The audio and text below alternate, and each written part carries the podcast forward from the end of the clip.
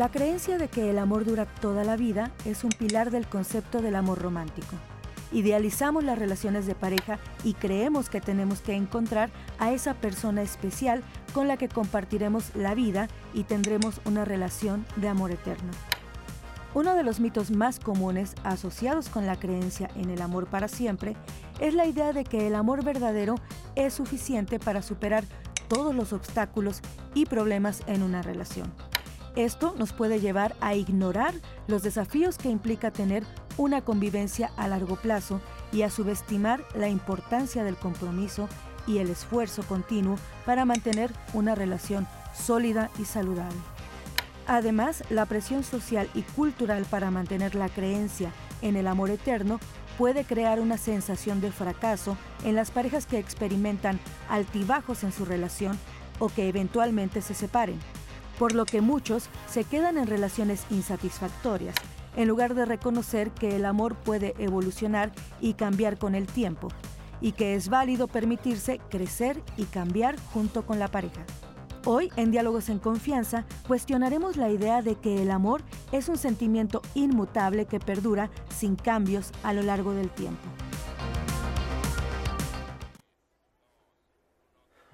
Buenos días, amigas, amigos, amigues de Diálogos en Confianza. Gracias por acompañarnos esta mañana de viernes de pareja. Hoy con un temazo, amor por siempre en pregunta. Queremos saber qué es lo que ustedes opinan, si el amor es para siempre, empiecen a participar en las redes sociales. Y es que pensar que el amor es eterno y que dura para siempre es uno de los mitos principales del amor romántico desde el amor romántico hay muchas creencias. Una, que el amor es para siempre, que hay una media naranja, que hay solamente una persona para nosotros, que el amor todo lo puede y el peligro de vivir con estas creencias y de vivir las relaciones desde este tipo de ideas es que muchas veces nos quedamos en relaciones en las que hay violencia. En nombre de durar por siempre nos quedamos en relaciones que no nos hacen felices, en las que no estamos satisfechos, satisfechas. Y hoy es el día para cuestionarnos por qué creemos lo que creemos, por qué amamos como amamos y cómo podemos ir reconfigurando la idea que tenemos sobre el amor. Así que quédense con nosotros porque va a ser un gran programa. Saludamos con mucho gusto a nuestras compañeras intérpretes de lengua de señas mexicana. En este momento se encuentra Jimena Raya que va a estar alternando a lo largo del programa con Magdalena Alejo. Y como siempre es un placer compartir la conducción con mi compañero Eduardo Valenzuela. Lalo, ¿cómo estás? Buenos días. Minat, buenos días y buenos días a toda la audiencia que nos está viendo hoy, viernes de pareja, por fin ya es viernes. Relájese por favor ahí en sus casas en donde nos estén viendo y disfruten del programa Amor por siempre. Es una gran pregunta. Es una gran pregunta y como lo decía Nat, creo que el amor romántico será el, el tema central. Así es que no olviden de mandar todos sus comentarios en nuestras redes sociales, en YouTube, en Facebook. También seguirnos en todas las redes sociales. Llámenos al 55 51 66 4000 y descargue la app 11 más donde podrá ver todo el contenido que el 11 tiene preparado para ustedes hoy, mañana, pasado, el día que ustedes quieran. Tienen todo el contenido completamente gratis y en sus manos. Y pues nada, yo me encargaré una vez más de traer todas sus voces aquí a la plática para poder solucionar sus dudas. Muchas gracias, Milalo. Les presentamos al panel de especialistas que estarán con nosotros en el programa. En primer lugar, le damos la bienvenida a Manuel Hernández Martínez. Él es psicólogo y especialista en sexualidad clínica. Manuel, ¿cómo estás? Bienvenido. Muy bien, muchas gracias, Natalia. preparadísimo para derribar el amor romántico. Eh, un excelente tema. Muchas gracias. Así es. Más adelante se integrará con nosotros también Diana Neri Arriaga y hoy les tenemos preparada una sorpresa porque para hablar del amor eterno, del amor por siempre, Queremos también compartir con ustedes algunas canciones y para este fin eh, hoy está con nosotros el grupo Sinergia. Kevin García y Gerardo Olivares. Chicos, ¿cómo están? Muchas gracias por estar hoy con nosotros, ya preparados para deleitarnos con algunas sí, canciones. Muy, muy preparados. Es un placer eh, estar aquí también por primera vez para nosotros. Eh, nosotros somos músicos de profesión y bueno, en este maravilloso tema del amor. Como dijeron, yo soy Gerardo Olivares. Y yo soy Kevin García. Y es un gusto estar aquí en, en este bello día y poder hablar y presentar acerca del amor. Una muy buena plática y un gran tema. Y de hecho creo que tenemos, o bueno, podemos meter aquí algo que iría muy, muy acorde con lo que estamos hablando. Es Amor Eterno, Amor Eterno. de Juan Gabriel.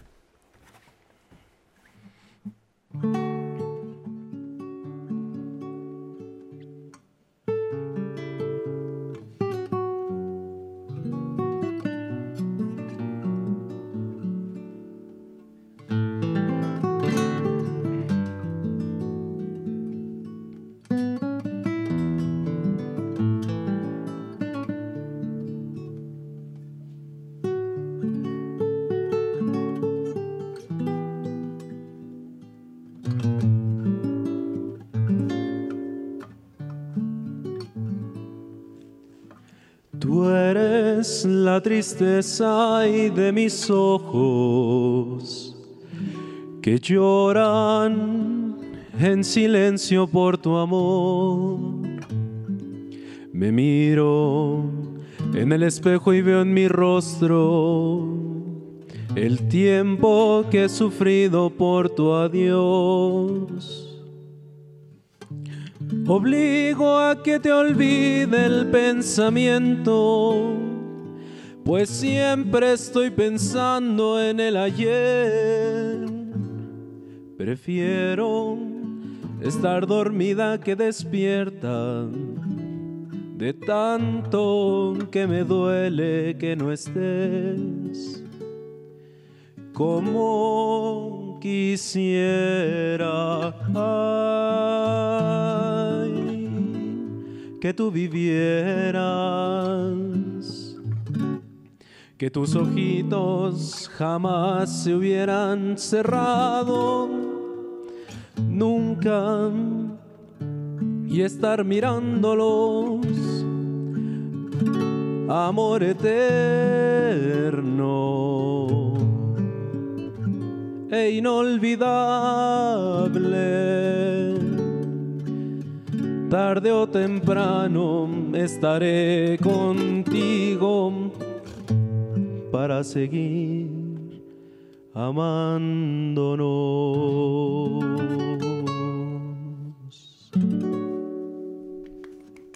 Muchas gracias chicos. Aunque sabemos que esta canción en realidad la compone Juan Gabriel por la muerte de su mamá, sin duda se ha convertido en una canción emblema del amor, una canción cuando uno tiene este dolor por perder a una pareja, porque se termine una relación, y es que justo desde esas creencias del amor romántico, Manuel, se vive una ruptura amorosa como de las peores cosas que te pueden pasar, porque incluso tienes la idea de que acabas de perder a tu otra mitad, de que acabas de perder una parte de ti que probablemente ya no habrá más, ¿no?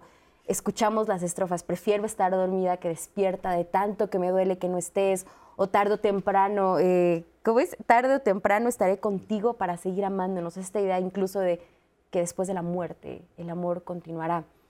Todo esto es parte del amor romántico. Empecemos por definirlo. ¿A qué nos referimos cuando hablamos de esto? Mira, yo quisiera también empezar desde otro lado. Lo que pasa es que hablar de, la afectación afectiva, de la afectación amorosa, es compleja en realidad. ¿no? Eh, pareciera que en nuestra cultura y en otras más también seguimos ponderando el amor como el elemento primordial, el elemento único que conforma los vínculos. Y sí es cierto que también dentro de lo que entendemos por amor invisibiliza otros elementos que también forman parte de ese vínculo, entre ellos el dolor, el dolor a la pérdida, el dolor al olvido, el dolor a ya no estar más, ¿no? Y eso es muy humano también, ¿no? Es un elemento que sí, que sí rompe, que sí desgarra, que sí nos transforma. Y que desde esto que, que ahorita mencionas del amor romántico, es una idea de un vínculo, un vínculo que se va a mantener, un vínculo que va a estar por siempre, un vínculo que es inagotable, ¿no? Pareciera que también es una resistencia a esa finitud de la cual los seres humanos, los seres vivos también somos parte. Sin embargo, esta resistencia también confronta otras cosas como eh, ideas eh, románticas de monogamia, ideas de exclusividad, ideas que también nos van transmitiendo un modelo relacional que no es el único, pero que nos hacen creer que es así y que incluso ahí se funda la manera que afrontamos esta idea de hasta dónde puedo ser eh, continuo una afectación emocional entre los vínculos. ¿no? Puede ser intermitente, puede alargarse, en algún momento dado sí se termina, en algún momento dado me deja de interesar también a mí mismo. ¿no? Entonces, la idea del amor romántico es compleja porque intenta también ponernos un modelo, pareciera único, pero que nos encierra y que la realidad nos hace ver que ese modelo único no es así, sino que sí somos muy complejos en el sentido de habernos afectados por los, por, los vínculos. Claro, es un modelo único que ha, eh, que ha existido por muchísimos siglos ¿no? y que sigue incluso en la actualidad siendo el que se inculca, en el que incluso a través de las canciones es el que se reproduce.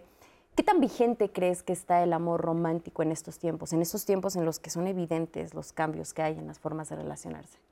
Sigue vigente, sigue transmitiéndose justo en las canciones, en los programas, en las charlas entre amigas, amigos, en las cosas que vemos en la calle, en los espectaculares, en, en todo lo que estamos haciendo en el día a día, estamos hablando también de esa forma de vincularnos y también hay un anhelo, hay un anhelo en verdad de que en algunas ocasiones sea, sea un continuo largo, un continuo que no termina. ¿no? Entonces, claro que sigue vigente, claro que muchos de nosotros estamos inundados de esa idea e incluso en ocasiones llegamos a sentir que tampoco queremos que termine algo Sí. por quien sentimos al- eh, eh, también esa afectación. ¿no? Todos hemos cantado las canciones desde el fondo de nuestro corazón, sin Pero pues al final se vuelve una expectativa, ¿no? Hablando un poco de este amor romántico definido como, como nos enseñan a vivir porque así se ama y as- así se relacionan las personas como, como pareja, como decías, ¿no? Con ideas este, de monogamia, con ideas de eh, fidelidad, con ideas de solamente una pareja para toda la vida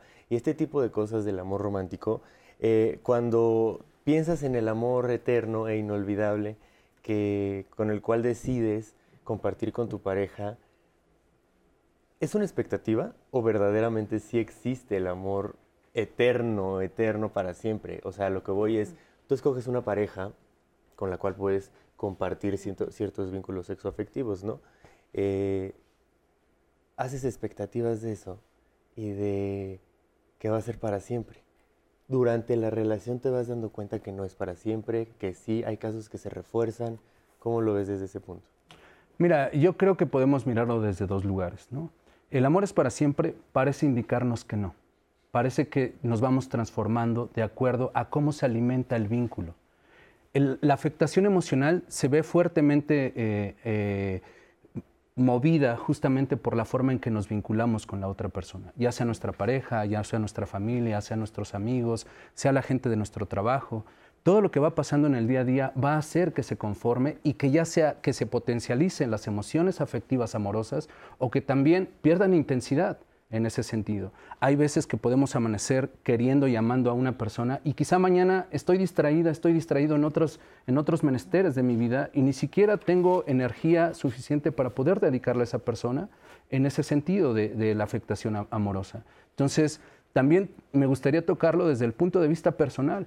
Para algunas personas sí es deseoso, sí es agradable seguir alargando esta idea del afecto, este sentimiento del afecto, porque el afecto también es una sensación muy agradable. Es una sensación linda que sí nos ayuda a expandirnos, que puede ser creativa, que también puede ser muy amorosa con, con nosotros mismos, en el vínculo que tenemos con esa persona. Pero eso también nos lleva a querer seguir ext- extendiéndolo como una forma de seguir sintiendo ese bienestar. La bronca es que ese bienestar no está solamente eh, como, como un único punto de los vínculos. Entre la idea de bienestar también convivimos con las problemáticas, también convivimos con los conflictos, también convivimos con los desamores, con los problemas, con las deslealtades, y que eso también afecta y hacen un caldo ahí complejo que nos hacen darnos cuenta que el afecto amoroso no necesariamente es para siempre.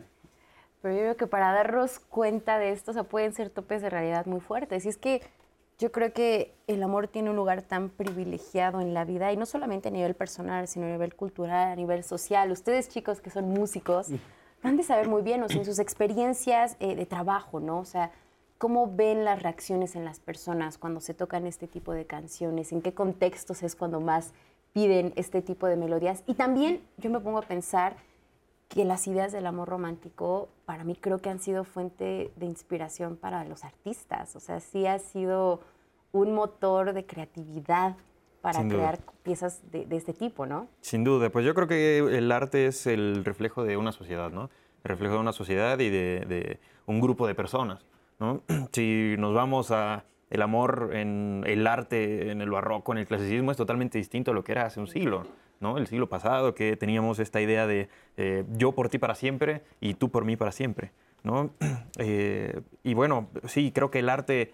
em, en general, no nada más en la música, puede hacernos ver muy bien este, este punto. Si alguien quiere conocer el, el- el ámbito amoroso de cada época, pues que escuche las canciones, ¿no? Que escuche las canciones, que vea las pinturas, ¿no? Todo esto creo que es sumamente importante. Sí, claro, y aparte también, como lo mencionaba, ¿no? Es, es em, una fuente importante de inspiración en la música. Hay muchísima música que si nos damos cuenta, la mayoría trata de amor, desamor, esta parte importante, los compositores, em, pues tratan de, de expresar lo que sienten en ese, en ese momento, ¿no? De dedicarle una obra a su pareja o, o en, a veces en ocasiones cuando la relación no da más y ya no es eh, posible seguir, pues eh, creo yo que en el ámbito de la música es un- una salida, un, un respiro para nosotros el de repente componer, hacer una... Es como una terapia, una terapia que podemos tomar y creo que funciona bastante bien. Pueden hacer catarsis a Sí, través de la composición, a través del arte. Y me parece sumamente interesante esto que señalan, ¿no? O sea, si quieren conocer el pensamiento de una época, si quieren conocer las ideas que existían en cierta época, echar un vistazo al arte, echar un vistazo a las canciones, a las letras que se están componiendo es una gran forma de saber, pues, cuál es la idea en ese momento, ¿no? O qué es lo que se cree, qué es lo que la sociedad se está reproduciendo. Justamente, como queremos saber qué es lo que todos pensamos de esta idea de si el amor es por siempre, le hicimos unas preguntas en redes sociales. ¿Crees que el amor es para siempre? Esto fue lo que nos contestaron. Escríbanos en las redes y ahorita también damos más respuestas que nos han dado.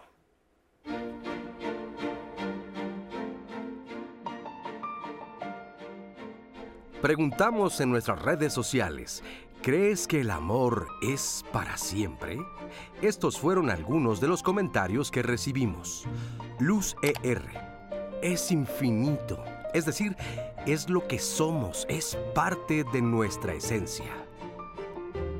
Sandra B. Álvarez, durará tanto como deseemos cuidarlo y cultivarlo día a día.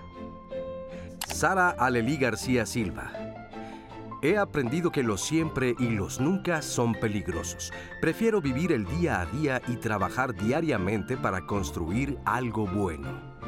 Analí Andrés. El amor no acaba, lo que termina es el interés, y me refiero al amor en pareja, porque es un trabajo de construcción de parte de los dos, y cuando uno de ellos no tiene interés, no tiene caso insistir. Entonces una relación no es para siempre. Ivonne Peñalosa. El amor va evolucionando. Al principio es muy romántico y conforme pasa el tiempo, madura. Patito Moon. El amor eterno sí existe, aunque a veces no puedas estar siempre con la persona del sentimiento, ya sea la familia, los amigos o la pareja. Si desaparece, nunca fue amor. Lidia Sepper. Para siempre me parece demasiado tiempo. Pienso y creo que todo en la vida es cíclico. Guadalupita Treviño. Sí, cuando es genuino, se cultiva día a día.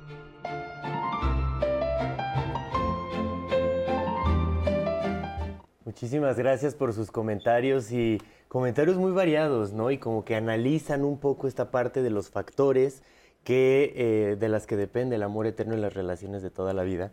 Y como para alimentar un poco más las redes sociales, nos también nos están comentando. Por ejemplo, Arge Chávez nos dice, más vale relaciones sanas que eternas. Creo que sí, Arge, muchas gracias. Ahora, ahora lo comentaremos. Claro. Jazmín Montes de Oca dice, hola, yo creo que no termina como amor, sino es costumbre y miedo a la soledad. Como dice la canción, no cabe duda que es verdad que la costumbre. Es más fuerte. Sí. Jessica dice, buenos días y saludos a todos ustedes. Mi punto de vista es que el amor sí existe para los hijos y nietos. Para una pareja es mentira. Eso es de que para siempre es un espejismo, no es amor. Bendiciones. Ok, Jessica nos habla de un amor eterno a los familiares, a, a nietos, hijos, más no a la pareja. ¿Por qué, Jessica? Cuéntanos. Estaría interesante saber por qué no a la pareja. Sergio nos dice, buenos días, excelen- excelente tema. Estuve 20 años casado y llevo 20 años de viudo y sigo amando a mi esposa. Fuimos muy felices y aunque ella no está, agradezco a la vida por darme la oportunidad de haberla conocido. Sergio, pues muchísimas gracias por, compartirnos esto. Sí existe el amor después de, de la muerte, el amor eterno. Eh, Rocío Calderón dice, yo creo que el amor se transforma en el día a día, compartir, crecer juntos, pero con individualidad. Rocío, muchas gracias. Pues una de las preguntas que queríamos hacer, eh, que seguiremos en otro bloque, la flexibilidad y la maleabilidad del amor, ¿podría llegar a lograr un amor eterno? podría ser, ¿no? Claro. Ahorita lo comentamos. Rocío nos dice, yo creo que el amor se transforma... Ah, perdón. Eh, Glory dice, recientemente viví una situación sentimental que creí ya haberla superado. La persona con la que salía ya no tenía contacto, pero lo tenía con mis contactos y recientemente me di cuenta que eh, lo bloqueé y le do- me dolió mucho, como si hubiera sido reciente. ¿Podría, ¿Qué podría hacer para no sentirme mal? Glory, muchas gracias por tu comentario. Pues justo, creo que este programa será muy, muy importante para, para que podamos saber estas ideologías del amor romántico y cómo te- creamos expectativas de personas que a lo mejor no nos dan lo que estamos necesitando en este momento. Gracias, Gloria, por tus comentarios. Por último, Mireya nos dice, gracias por compartir herramientas novedosas y fructíferas. Saludos a los panelistas. Muchas gracias, Mireya. Pues eso es lo que dice el público, ¿cómo ves?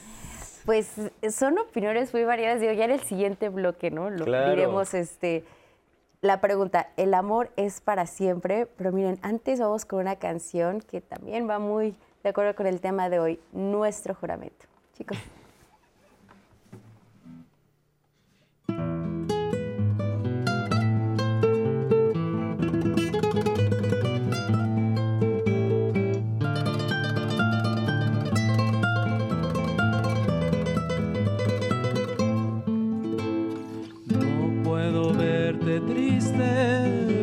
Porque me mata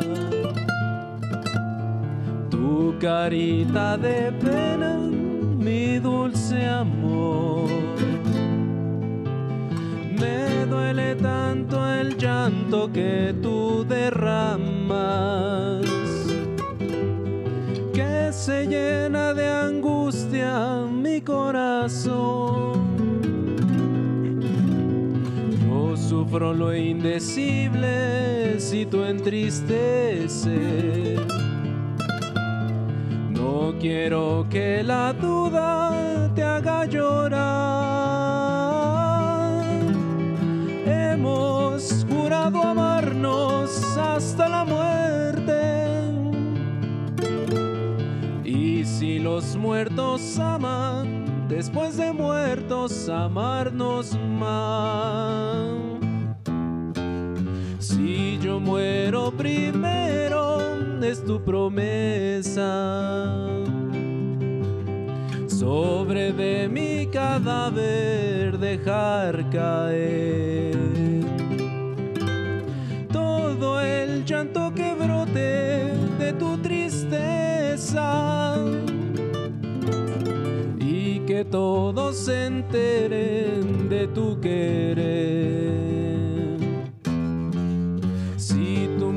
Mueres primero, yo te prometo. Escribiré la historia de nuestro amor con toda el alma llena de sentimiento. La escribiré con sangre, con tinta sangre del corazón.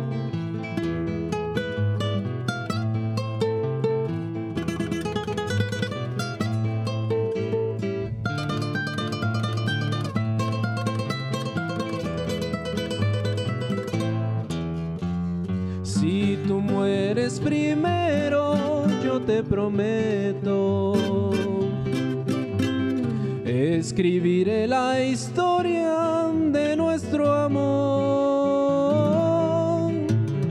con toda el alma llena de sentimiento.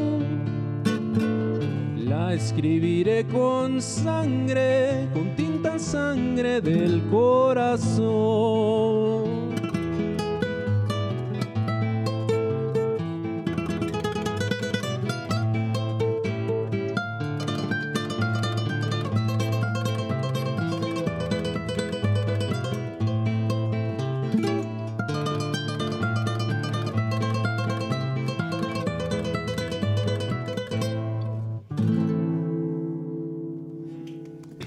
Muchas gracias, chicos. En esta canción nos llama mucho la atención cómo es que desde la letra, ¿no? O sea, de yo te juro, estas promesas, creo que es muy común que cuando estamos en una relación en la que estamos muy, pero muy involucrados, las promesas, jurar amor eterno. ¿Cómo, cómo, eh, ¿Cómo analizamos estos juramentos que llegamos a hacer y cómo es que en algún momento esto incluso puede, nos puede hacer sentir que estamos atados a alguien o que hay un compromiso muy fuerte? Y perdón que interrumpa, Sí. pero solamente que las dos canciones que hemos escuchado involucran después de la muerte. Te seguiré Sí. amando después de la muerte. Eso ya es como, Sí. Claro. es como fuerte, ¿no? Y, y yo creo que justo es una invitación bastante amplia, ¿no? Eh, sí creo que nos muestra el anhelo de hacer permanente algo que nos es agradable, algo que sí nos da una energía diferente, algo que nos cambia también en la manera en que nosotros nos percibimos a nosotras y a nosotros mismos, ¿no? En ese sentido. Pensaba en este comentario que eh, un compañero nos escribió que enviudó, ¿no? Y que él sigue amando a su esposa. Me parece que también ha habido otras aportaciones donde se menciona justamente que, que el vínculo se trabaja. Manuel, te voy a interrumpir ahí porque vamos a ir a una pausa, pero que no se nos olvide. Vamos a hablar, vamos a Venga. retomar los comentarios y justamente ver por qué es que tenemos este anhelo de hacer que el amor sea por siempre. ¿no? O sea, pensar que es la única fuente que tendremos de felicidad. Vamos a verlo después de la pausa. Estamos en vivo en Diálogos en Confianza, no se vayan.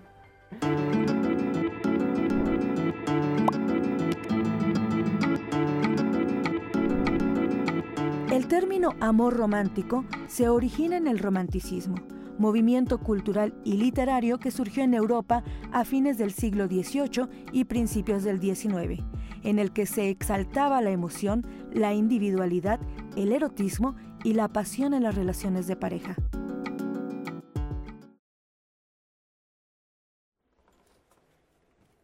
Y estamos de regreso en Diálogos en Confianza. Hoy en Viernes de Pareja nuestro tema, amor por siempre.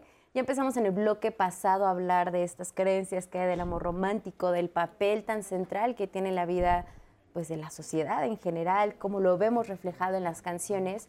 Y antes de ir a la pausa escuchábamos la canción de Nuestro Juramento, en la que a lo largo de la letra podemos percibir todos estos juramentos, todas las promesas que se hacen. Y la pregunta, Manuel, era, ¿qué nos motiva a hacer estas promesas? Y sobre todo, si esto nos puede llegar a atar a la persona con la que estamos. Claro, por supuesto. Mira, yo, yo por lo menos identifico dos aspectos. El aspecto justamente emocional, que a veces no tiene nada que ver con los pensamientos, y el aspecto también de aprendizaje, de querer seguir manteniendo un vínculo, ¿no? Esa sensación de bienestar, sí, yo creo que a muchos nos pasa que sí desea- deseamos extenderla, que sí tratamos de que esa intensidad la sigamos manteniendo de cierta manera y eso también en ese momento es algo que nos lleva a poder establecer acuerdos, juramentos, eh, ciertas ideas de mantenerlo a como de lugar, ¿no? Sin embargo, también es cierto que si no somos capaces de renovar el vínculo, si no somos capaces de irlo actualizando, también podemos entrarle en algo que nos comprometemos y que tampoco somos capaces de modificar o determinar cuando también nos está haciendo daño, ¿no? Un juramento que para muchas personas es irrompible, es inamovible, ¿no? Hoy podemos decir que quizá no es eso, que también un juramento puede también permearse a través de las experiencias que vamos teniendo en el día a día, ¿no? Pero por supuesto que nos puede meter en conflictos cuando un vínculo tiende a ya no ser de alguna manera eh, formador, eh, nos ayude al crecimiento, que nos ayude a seguir adelante, ¿no? sino que por el contrario, lo que nos está desatando también son otras afectaciones que nos llevan al deterioro, al descuido, a quizá una convivencia no tan sana en el sentido de los ejercicios de violencia, ¿no? y que entonces nos mantenemos amarrados pagando unos precios muy altos por ese juramento que en algún momento de éxtasis, en algún momento emocional o en algún momento consciente también llegamos a, a hacer. Y que lo grave de eso es que al final eh, muchas personas eh, no nos damos cuenta que ese juramento, eh, esa promesa que hicimos de un amor que no se va a terminar, se terminó y seguimos en una relación, como decías, de violencia, de malos hábitos, como decía un comentario en redes, mejor relaciones sanas que relaciones eternas. Y muchas veces te quedas aguantando por el, pues dije que hasta que la muerte nos separe, pues hasta que la muerte nos separe. Sí, o sea, yo creo que por un lado es esto que dices, ¿no? O sea, sentir ese éxtasis o todas las hormonas, el proceso de enamoramiento, pero también como la presión social que puede existir, ¿no? De decir, pues tienes que estar con tu pareja por siempre, o si ya te casaste, eso es hasta, hasta la muerte, y no importa qué suceda, porque el amor siempre gana y el amor todo lo puede. Entonces hay tanto bombardeo por todos lados que uno hace estos juramentos, yo creo que diciendo, pues es que es lo que toca, es lo que tengo que hacer, ¿no? Le damos la bienvenida, se integra con nosotros al panel de especialistas, Diana Neri Arriaga, filósofa cultural de la sexualidad y académica del IPN. Diana, ¿cómo estás? Bienvenida. Ay, llegando. Pues Muy mira, buenos ya días a estamos todos, a bien todas. entrados en la conversación. Los venía escuchando y se fu- está buenísimo esta, esta- este compartir. Sí, yo, yo- a mí me gustaría que empezáramos también como a, a poner, ya, ya definimos qué es el amor romántico, ya empezamos a, a analizar las canciones, pero me gustaría que tú también ahondaras un poco en cuáles son estos mitos, o sea, cuáles son los mitos que fundan el amor romántico para tener mucha claridad de cuáles son esas creencias en específico que nos hacen relacionarnos de la manera en la que lo hacemos. Y es que, fíjate que, que el tema de hoy es sensacional y bien complejo, porque cuando hablamos del amor, es toda una construcción cultural de mitos que cuando llega y lo conjuntamos con la música, ay, ay, ay, se pone muy difícil, porque cada uno de nosotros somos educados emocionalmente a través de la música. La música nos da referentes fundamentales en nuestro sentir y en nuestro pensar cotidiano. Entonces, en ese camino, el mito ya culturalmente viene con ciertos elementos fuertes, muy fortificados, particularmente del siglo XIX en el amor romántico, que tienen que ver con sacrificio. Qué curioso, muchas canciones hablan de dolor, de soltar, de dejo todo por ti. Entonces ahí el, romanticismo y la cuestión musical está muy conjunta. Dos, el sentido de la pérdida.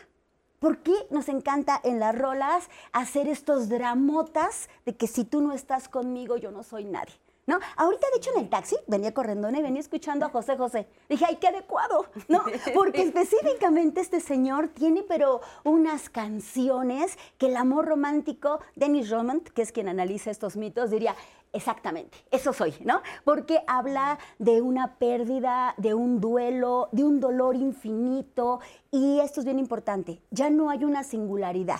De hecho, yo ya no te veo como una otredad. Esta es una parte bien fuerte, porque al ya no darte un carácter de persona, te doy un carácter de objeto. Y este carácter de objeto implica que una vez que te poseo, eres mía. Entonces, hay una justificación desde todos los imaginarios populares de la cosificación y la posesión de las personas que se traduce en celos. Y que justamente, Diana, fíjate que hay una canción que, que- que creo que se relaciona mucho con esto de ya no ver a la, a la persona con la que estás o con la que compartías un vínculo como una otredad, sino como un objeto y, y eres mío. Y aunque terminemos, se quedará mi marca por siempre en ti. Vamos a escuchar Noche, no te vayas y la analizamos, chicos.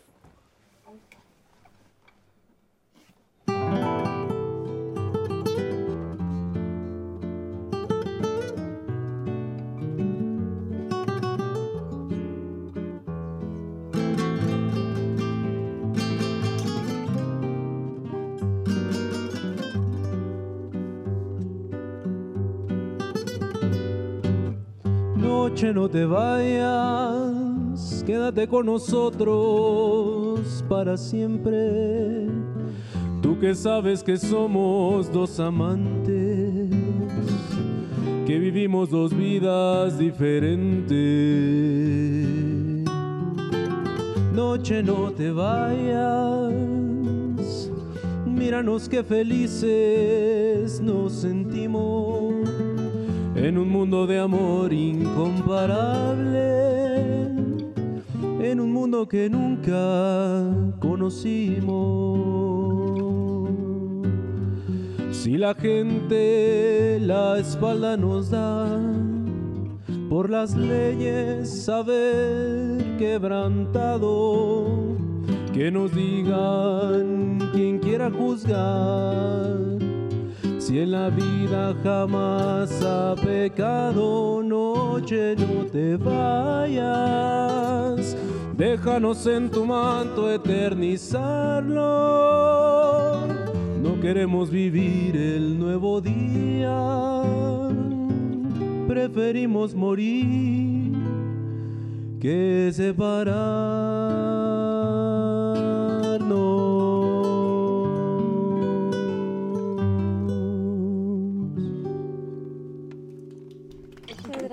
Gracias. Gracias. ¿Qué, qué intensa puede ser la emoción para decir preferimos morir que separarnos, ¿no? O sea, ¿qué experiencias han tenido cuando les piden este tipo de canciones que, que son muy intensas y de repente uno dice, ay, habrá gente que sí lo tome tan literal? Claro, sí. Pues el Em, compositor es... es, eh, Son los tres caballeros, Ajá. pero eh, pues claro, creo yo que es una obra que justamente como ahorita platicábamos con, con Diana este, acerca de José José, esta, esta obra ahorita la interpretamos a versión de José José, y pues yo creo que mm, es muy fuerte, muy fuerte esta, esta frase de preferimos morir que separarnos, ¿no? Es esa, mm, eh, ese amor que, que- que intentan retener, ¿no? Hay, hay veces, lo que platicábamos al inicio, que es muy difícil, es muy difícil darnos cuenta que hay veces en las relaciones que ya no dan para más y uno por seguir con esa persona, eh, mantenerla, sentir que nos pertenece, pues no, no abrirnos, ¿no? No dejarla eh, ser libre, ¿no? O libre eh, a- a- al chico en este caso también. Y pues yo diría que mm, es, es algo muy importante, ¿no? Dicen que por ahí, no sé si han escuchado alguna frase que dice, también es eh, dejarte ir es aprender a amar, ¿no? Entonces creo que también es un punto bastante importante en Es, este. es interesante porque de hecho la historia de esta canción es eh, muy particular. Eh, Roberto Cantoral, ¿no? Era el- uno de los cantantes claro, de, claro. de- de este famosísimo trío y escribe esta canción. Eh, fueron a dar un concierto a Estados Unidos y en el concierto, pues bueno, ellos tenían unas, eh, unas bailarinas, ¿no? Eh, que bailaban mientras ellos tocaban. Y él se enamora de una de estas bailarinas, un amor muy fugaz, ¿no? O sea, por, por lo que entiendo no hubo nada, pero ella como que, él como que se quedó perdidamente enamorado.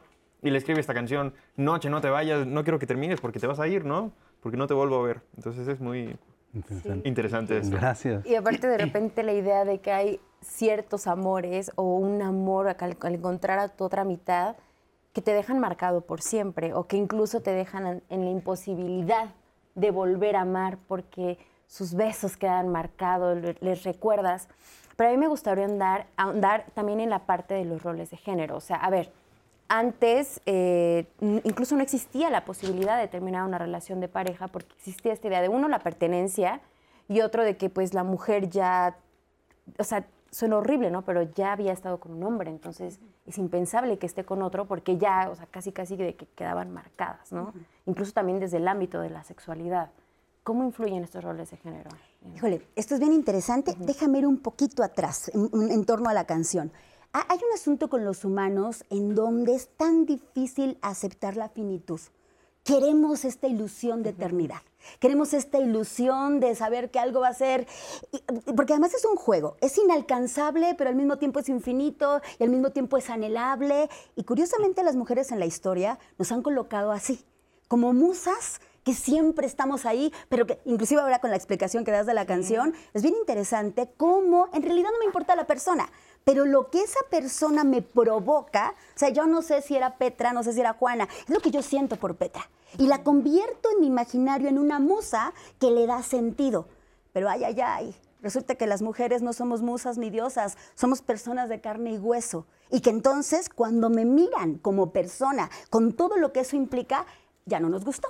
¿No? Ya no nos gustó porque la cotidianidad, los seres humanos en convivencia, somos muchísimo más allá de las ilusiones. Y creo que la música precisamente representa eso, escapar de la cotidianidad para irnos a un mundo inexpugnable, donde ahí hombres y mujeres podemos ser las damas, las princesas, las conquistadas, pero afortunadamente la realidad es mucho más avasallante y más compleja, porque seres humanos creciendo y dialogando en igualdad, en equidad, podemos construir inclusive otras canciones, otros referentes, otros modos de aprendernos, lo digo con H intermedia, de otra manera de saber convivir. Y creo que en ese sentido, híjole, la música hasta ahora, particularmente con las mujeres, tiene una deuda grande, una deuda bastante importante que denunciar incluso. Sí, o sea, ¿y cuál es esa deuda? O sea, ¿cuáles son estos roles que se le han impuesto a las mujeres eh, en cuanto al amor romántico y que pues es muy palpable incluso en la música?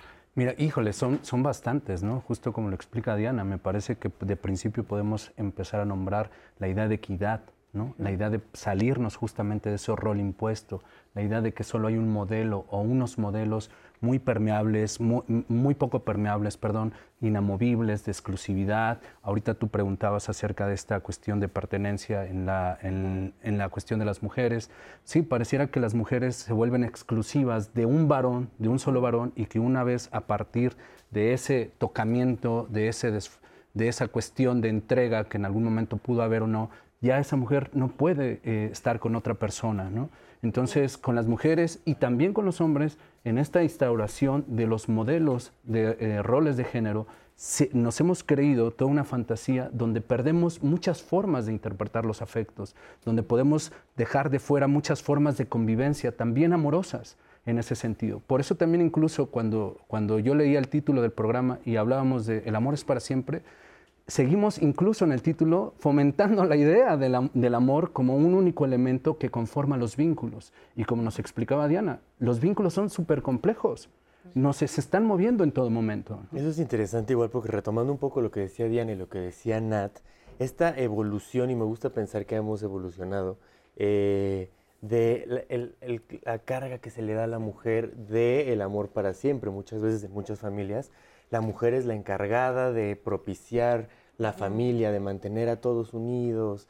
Pero como dices, te das cuenta de que una mujer no es eh, lo que se le idealiza o lo que se le impone, sino más bien es una persona. Y es ahí donde creo que hay una oportunidad de empezar a cambiar la manera de relacionarnos y justo tenemos una entrevista, eh, bueno, más bien el testimonio de Erika, que habla acerca de que las maneras de relacionarnos han cambiado. Entonces, vamos a verlo y regresamos. Tengo 33 años y bueno, actualmente estoy en una relación. Eh, bueno, yo creo que el amor ha ido cambiando conforme los años, sobre todo las formas de relacionarnos. ¿no? Antes pues tal vez se nos enseñaba o era lo tradicional y pues ahora sin caer en, un libertinaje, ¿no? Más bien tener la confianza de poner esos límites en pareja y este, cuidando la salud emocional de ambas partes.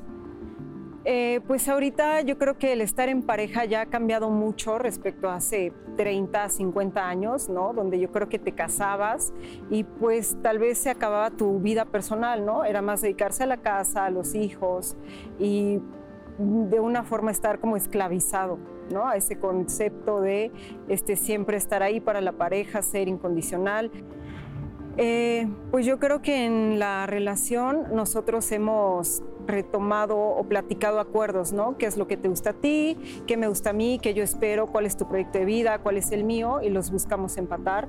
No siempre de esta manera tradicional, ¿no? No hay que eh, casarnos y un papel y hacer como toda una ceremonia.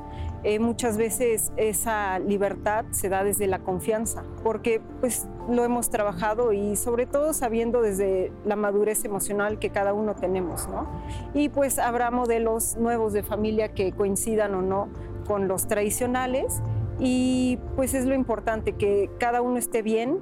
Yo creo que a la relación la estabilidad se la da la confianza, el tiempo que pasemos juntos, sabiendo que cada uno tiene sus gustos y al final del día podemos compartir o podemos compartir momentos o experiencias que a los dos nos atraigan sin perder esa individualidad, ¿no? A ti te gusta tal cosa, salir con tus amigos, a mí me gusta eh, tal actividad, pero al final del día somos un complemento y sin perder de vista que somos pareja y pues que estamos buscando lo mejor, ser mejores versiones de cada uno de nosotros y en complemento, ¿no? No lo define tanto si pasamos todo el día pegados eh, como chicles, sino, sino que creo que aporta más eh, la calidad del tiempo que la cantidad.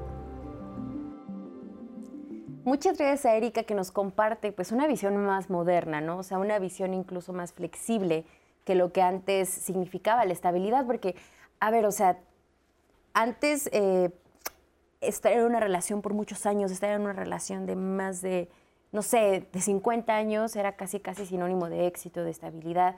Y ella nos dice, para mí la estabilidad significa algo diferente. Diana, ¿crees que eh, antes el amor eterno no solamente era una fantasía, sino era algo obligatorio? Incluso para más para las mujeres. no, por supuesto, es el deber ser de las mujeres. Sin embargo, con mucho cariño, Erika, quiero disentir un poco de una parte importante que dice, porque lo incluso lo repite al final de, su participación. Mi compañero y yo somos un complemento. Es que, ojo, ahí está la base de la construcción cultural del amor. Digo, y hablando de mitos del amor, es bien importante hablar de mitos porque al fin y al cabo son, según Robert Graves, los que nos permiten la legitimidad de la cohesión social, los que establecen las reglas y las formas de relacionarnos y se quedan en el imaginario, digo, por supuesto inconsciente, por generaciones. En ese sentido, Platón nos hereda a partir del banquete esta idea de la fusión, esta idea del mito en donde Zeus muy enojado nos corta en dos y entonces nos estamos buscando. Y dijera eh, Fey, tú mi complemento, mi media naranja. ¿no? Entonces, esta idea de que me complementas sigue siendo, aún con matices, sí efectivamente más modernos, pero sigue siendo esta idea de que sin ti no se completo. Sin ti termino de ser nada. ¿No? Entonces, aquí creo que habría que revisar de fondo, otra vez insisto, la idea de la singularidad. ¿Eso qué implica?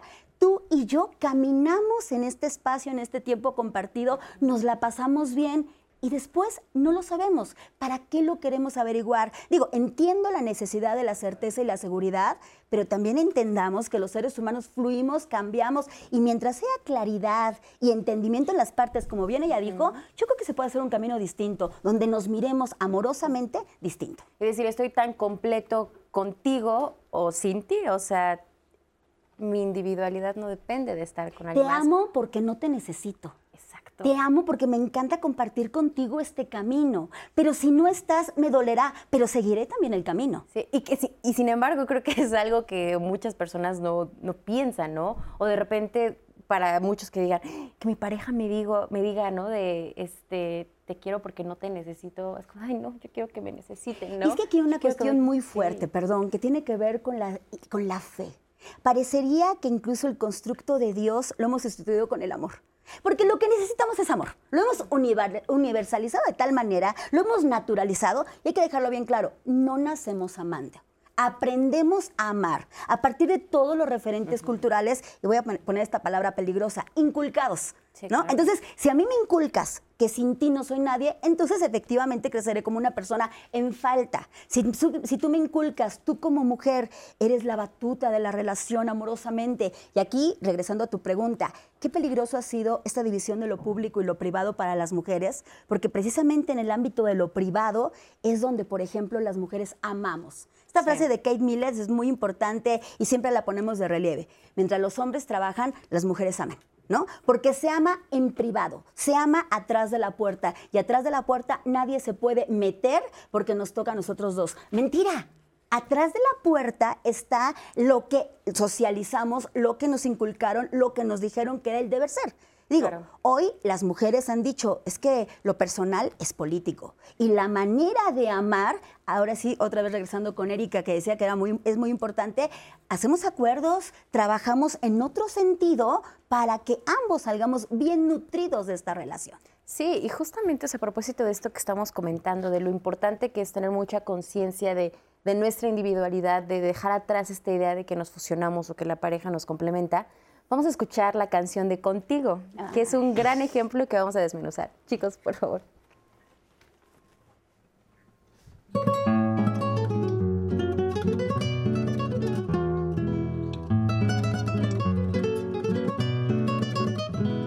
Tus besos se llegaron a recrear aquí en mi boca llenando de ilusión y de pasión mi vida loca. Las horas más felices de mi amor fueron contigo. Por eso es que mi alma siempre extraña el dulce alivio te puedo yo jurar ante un altar mi amor sincero. A todo el mundo le puedes contar que sí te quiero. Tus labios me enseñaron a sentir lo que es ternura no me cansaré de bendecir tanta dulzura.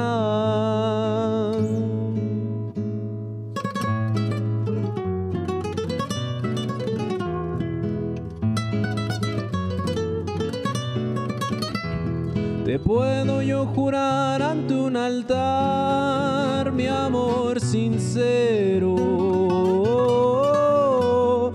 todo el mundo le puedes contar que sí te quiero. Tus labios me enseñaron a sentir lo que es ternura y no me cansaré de bendecir tanta dulzura.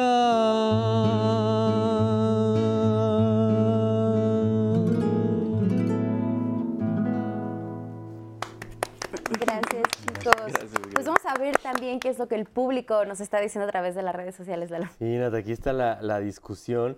Y uno de los puntos que el público en redes habla es eh, que sí dura, o sea, defendemos que sí dura el amor para siempre.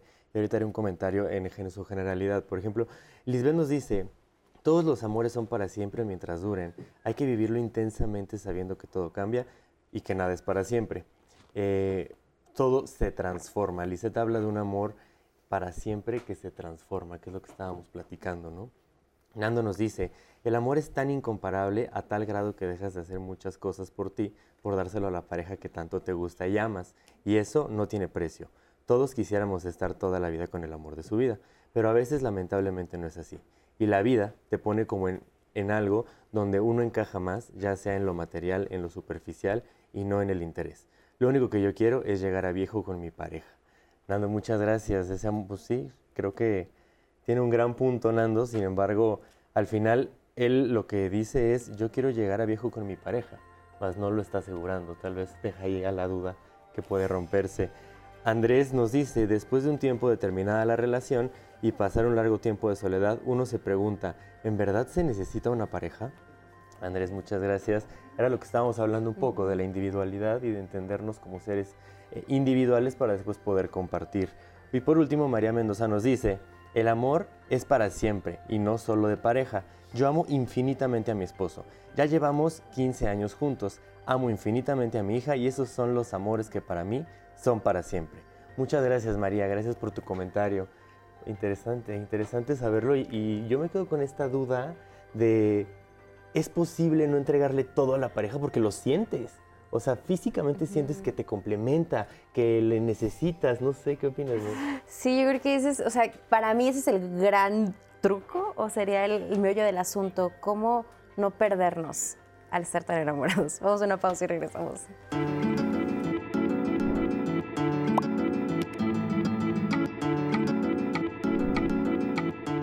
De los mitos del amor romántico es creer que la pasión entre la pareja debe ser infinita y constante, lo que puede llevar a decepciones, ya que las emociones se transforman y pasan por diferentes fases y dimensiones en la relación.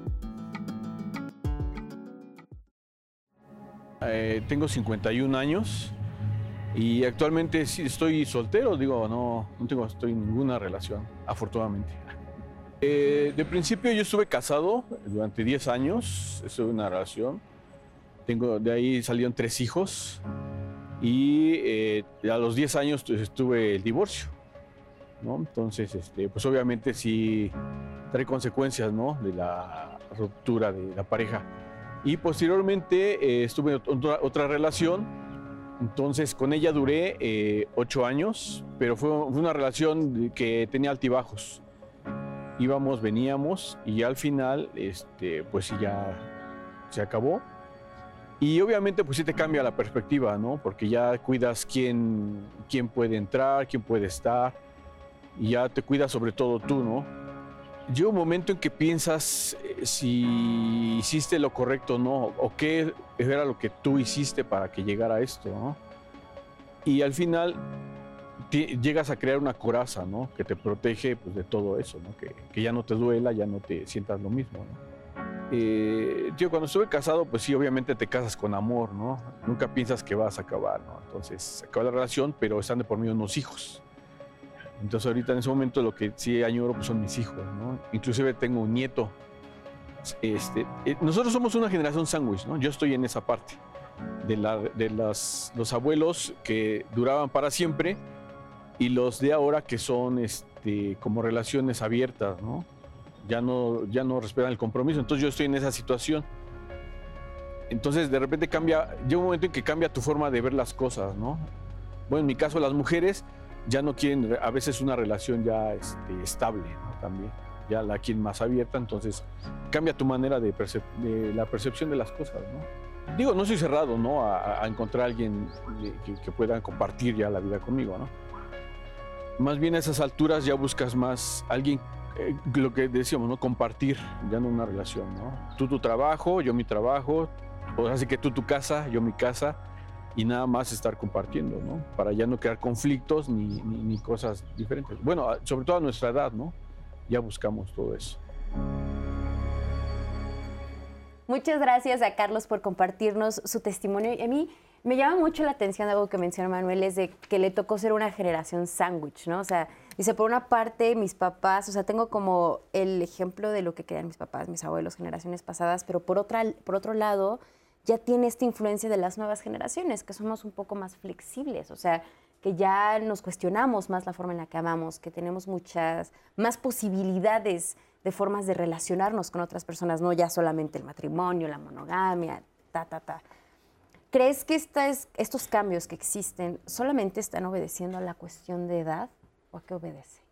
Eh, no solamente obedecen a la cuestión de edad, obedecen también a la, a la difusión que hay de la información, a la oportunidad que hoy tenemos de tener mejor información, mejores reflexiones, espacios donde se puede discutir los temas que antes eran indiscutibles, que antes eran incluso para algunas creencias, para algunas formas de convivencia, eran inamovibles. La realidad es que también los vínculos diversos han existido todo el tiempo solo que ahora se pueden ver más, son más visibles, incluso tienen mejor fundamento de defensa para esos vínculos. Ahora tenemos mejores formas de pensarlos, mejores formas de reflexionarlos, pero la realidad es que antes estaban también ahí dando vueltas aquellas personas que no encajaban también en los modelos tradicionales o en el gran modelo tradicional eh, patriarcal, monogámico, exclusivo, ¿no? pero ya rondaban y cre- creo que muchas personas de nosotros conocemos a gente que tenía otra casa, que tenía otra familia, que tenía este, casi casi en el trabajo una pareja y fuera del trabajo en la casa tenía otra pareja. Funcionaron, ¿no? Pero eso ya estaba pasando, ¿no? Sin embargo, hoy vamos pensando en cómo también añadir los elementos del cuidado, los elementos de la temporalidad que decíamos hace rato, ¿no? Un elemento que no se discutía, pero la temporalidad, uno de sus puntos es la finitud es la intermitencia. Es una intermitencia que puede ser de hoy día y donde puedo encontrarme contigo y decir, me encantó amarte el día de hoy, pero mañana ni nos conocemos, como esa gente que viaja a un estado de la República o al extranjero y que por una semana se enamora de alguien prendidamente y esa emoción es real, esa emoción la está viviendo, pero se regresa a la Ciudad de México y dice, wow, pero ese anhelo que está ahí, indudablemente siempre está junto con pegado con la temporalidad de nuestros afectos. Sí. Y entendiendo los afectos como algo que nos surge, como algo que, que nos da bienestar, también nos da malestar, por supuesto, pero claro que también es como ese deseo de seguir extendiéndolo en ese bienestar. ¿no? Pero si entendiésemos esa temporalidad, o sea, si, si cuando tuviéramos vínculos con otras personas fuéramos muy conscientes de que probablemente no va a ser para siempre. Claro. Que tampoco va a implicar que va a ser lo peor que nos puede pasar y que tampoco quiere decir que estamos fracasando en la vida y que nunca vamos a poder volver a vincularnos con alguien. Yo creo que si entendiéramos eso, nos ahorraríamos mucho sufrimiento. Caray, ¿no? Y es que, es que el acompañamiento de la herramienta de la reflexión crítica, de veras, es nodal para nuestra vida. Eh, quiero hacer una aclaración muy breve a lo que nos decía Carlos en la cápsula, porque en la parte final él decía, bueno, es que hoy las mujeres quieren las relaciones abiertas, relaciones sin compromiso. Carlos, querido Carlos, no es así, ¿no? Hace rato ya planteábamos que hay infinidad de tipos de relaciones donde las personas participantes hacen acuerdos, ponen límites, establecen claridades de qué quieren y cómo lo quieren. Entonces, yo creo que, otra vez regresando a los mitos, estas ideas erróneas sobre la apertura, sobre las relaciones abiertas, viene acompañada de la falta de compromiso, no. cuando definitivamente no, ¿no? Y entonces, en esta idea, sí habría que preguntarnos a las generaciones, digo, porque hay todo un tema ahí generacional, que si la generación de cristal, me parece un insulto, por cierto, o la generación boomer, etcétera, pero, pero sí hay un parangón, y, y quiero hacer referencia a la canción que ustedes interpretaban hace ratito. Ustedes en la canción hablaban de que frente a la... Se, está- se están casando, ¿no? Frente a la iglesia, frente al altar. Quiero hablarte de tu ternura.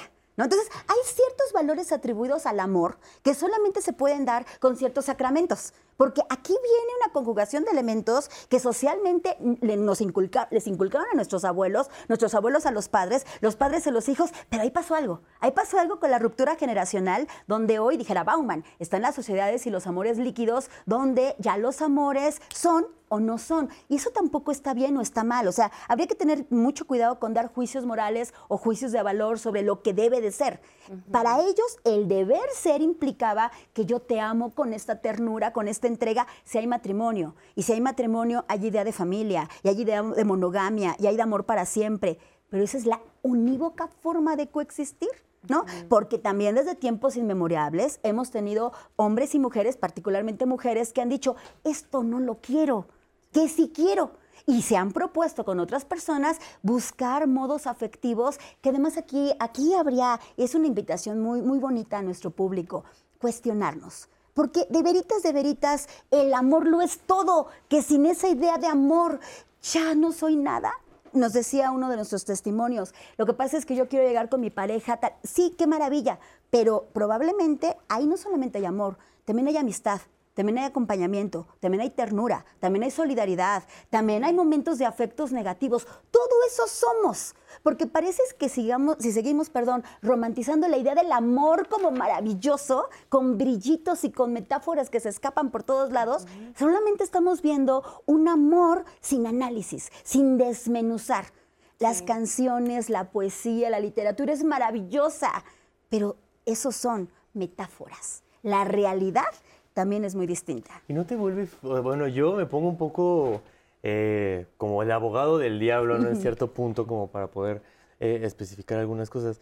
Este, esta teoría de que tienes que iniciar relaciones eh, claras, eh, inteligentes, analizadas, todo esto creo que es muy importante y creo que es un avance a lo que decíamos, ¿no? Creo, creo que ya las nuevas maneras de relacionarse, si bien ya no se basan al 100% en el, en el este, amor romántico, eh, ya tienen otras prácticas. Sin embargo, yo me pongo, a- o sea, me imagino eh, iniciando una relación y lo que te comentaba en el corte, o sea, físicamente se siente Claro. que quieres estar con esa persona o eh, físicamente dices, es que sí quiero estar el resto de mi vida con, con él, con ella.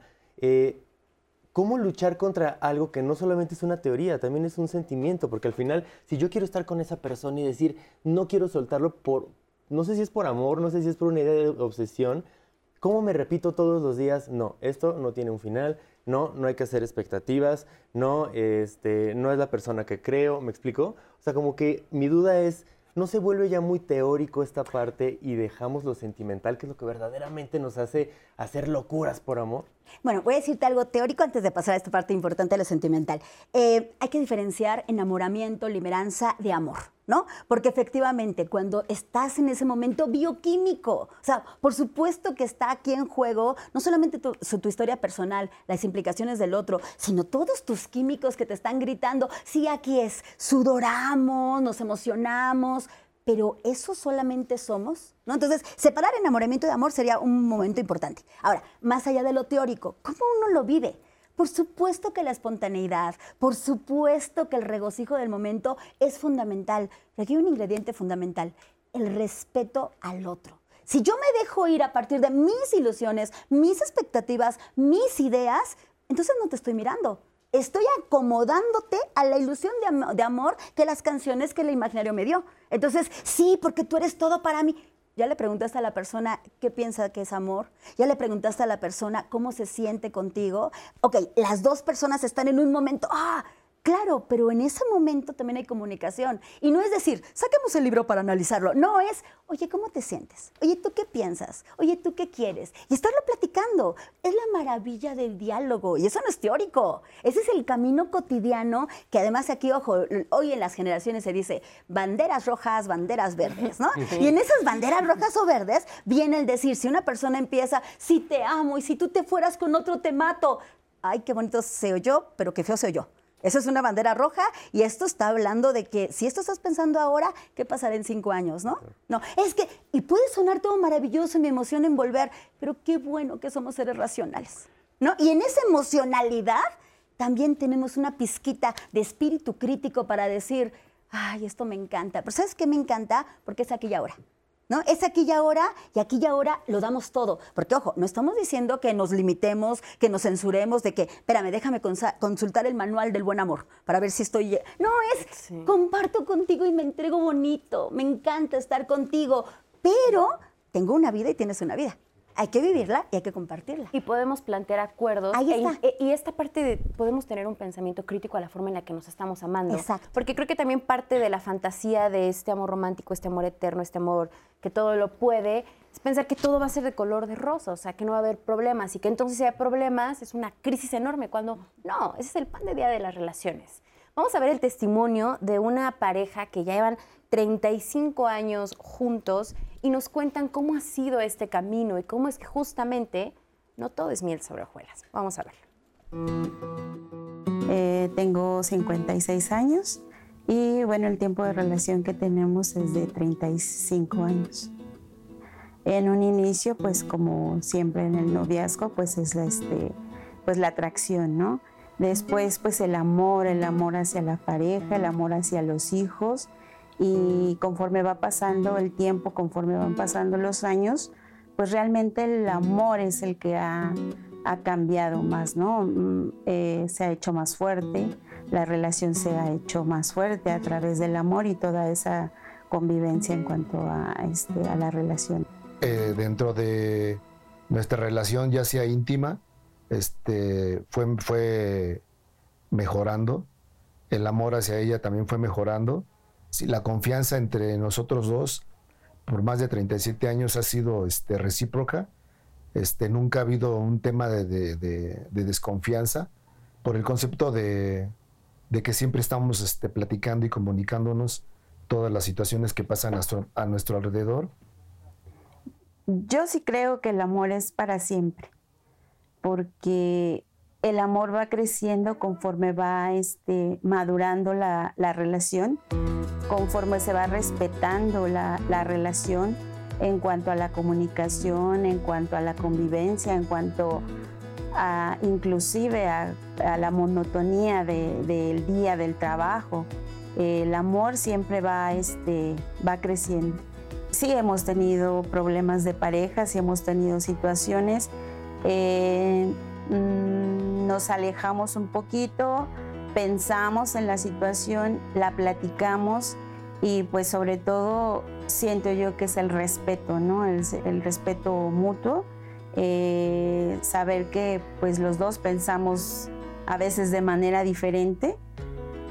Haciendo remembranza de esta relación, este, a mí me, me hizo ser una persona diferente, y a mí me ha hecho más ser más maduro en mi relación. ¿sí? O sea, a mí me, interesa más estar bien con mi, con mi pareja. Escucho a la gente, aprendo y lo aplico dentro de, dentro de mi pareja. Si hay algún problema, si hay alguna situación en, un momento este, determinado de enojo, sí eh, este, me he callado, he guardado la distancia recupero el aliento y vuelvo a, volvemos a, tomar esa, esa decisión. ¿no? Bueno, nosotros en familia eh, nos, dicen la, nos dicen la familia feliz y pues yo lo agradezco y pues nosotros somos la, la, familia feliz. No siempre es este, uno este, realmente feliz, pero eh, estoy orgullosa de la familia que tengo. Muchas gracias a esta pareja por permitirnos pues, conocer su historia, cómo es que han llevado a lo largo de los años su relación. Y la pregunta que a mí me surge de ver este testimonio, y que supongo que hay muchas experiencias así en la que las personas dicen, bueno, yo llevo más de, más de 50 años, más de 30 años de casado y me siento feliz, con sus altibajos, pero me siento, me siento pleno, me siento plena. En este sentido, podemos decir que el amor se transforma, o sea, cuando llevas ya tanto tiempo con una persona y te sientes a gusto, ¿es, una línea recta o, cómo, cómo, cómo, analizarlo esto? Mira, yo creo que podemos ver el amor como un resultado de la convivencia. Que es una afectación también emocional de esa convivencia y que esa convivencia está permeada por todo lo que hacemos en el día a día, ¿no? por lo que nos va pasando, porque si hoy me levanté de buenas, porque si me peleé en el trabajo, porque si en la calle también me sucedió algo. Entonces, esta manifestación afectiva también se va, a, se va a ver afectada también por todo eso que va sucediendo y eso hace que también nuestros afectos amorosos, como ahorita estamos hablando, también se vean modificados en todo el tiempo. ¿no? A veces eh, hay una bonanza de bienestar por varios días, por varios momentos, pero también se presenta esta otra parte que hemos dicho, ¿no? esta otra parte de afectación no siempre tan grata, una afectación problemática, una afectación que incluye diálogos más profundos, que incluye entrarle a problematizar qué es lo que me está sucediendo. Ahorita eh, preguntaba Lalo, entonces, ¿estamos dejando de lado las emociones? No, es que no es dejar de lado, es que es incluir la reflexión también en lo que nos va sucediendo y que muchas de las ocasiones este diálogo, esta conciencia, tampoco nos va a garantizar que no resbalemos también en experiencias dolorosas. Yo también quisiera incluir esa parte del amor como ese elemento que estamos discutiendo en este momento. El amor no es excluyente, excluyente de las sensaciones no placenteras de la convivencia. Y cuando también incluimos las sensaciones no placenteras de la convivencia, también somos capaces de ampliar nuestra forma de poder contenernos a nosotras mismas, a nosotros mismos, en esta convivencia de discusión, en esta convivencia de reflexión, y que a veces tampoco nos da respuesta. La conciencia nos ayuda a entender mejor, pero no nos da la respuesta única de poder desvincularnos de esta idea del amor romántico necesariamente, ni tampoco de las afectaciones desagradables. Diana, ¿tú qué opinas? Híjole, Aquí hay, elementos importantes. Eh, el amor, dice Bell Hook, no es un discurso, es una práctica. ¿No? Y esa práctica tiene muchísimos matices, lo, acabas de mencionar. Eh, me parece bien interesante lo que plantea la pareja, pero ojo, es un modelo, es una forma. El peligro es universalizar ese modelo. Porque este modelo que tenemos aquí en, en, pantalla es precisamente el hegemónico, el que nos dijeron, el que aspiramos. Entonces parecería que si yo no sigo los pasos ABC de haberme casado, de haber tenido hijos, de haber sido pleno y feliz, ya fracasé en la vida. Cuando hay tantísimas maneras de compartirse, también amorosamente, porque el amor no solo la pareja, el amor también es la amistad.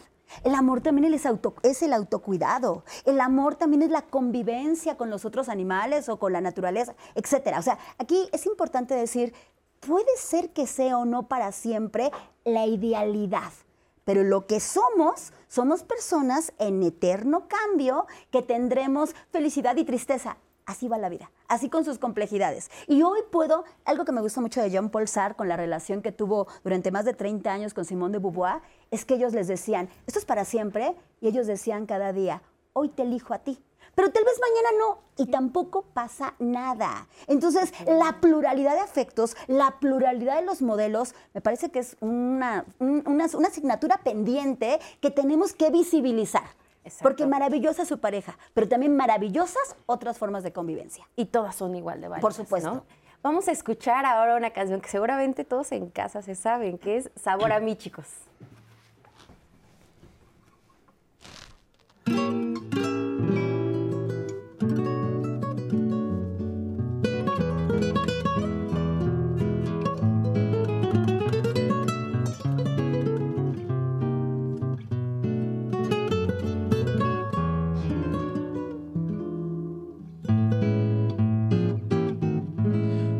Tanto tiempo disfrutamos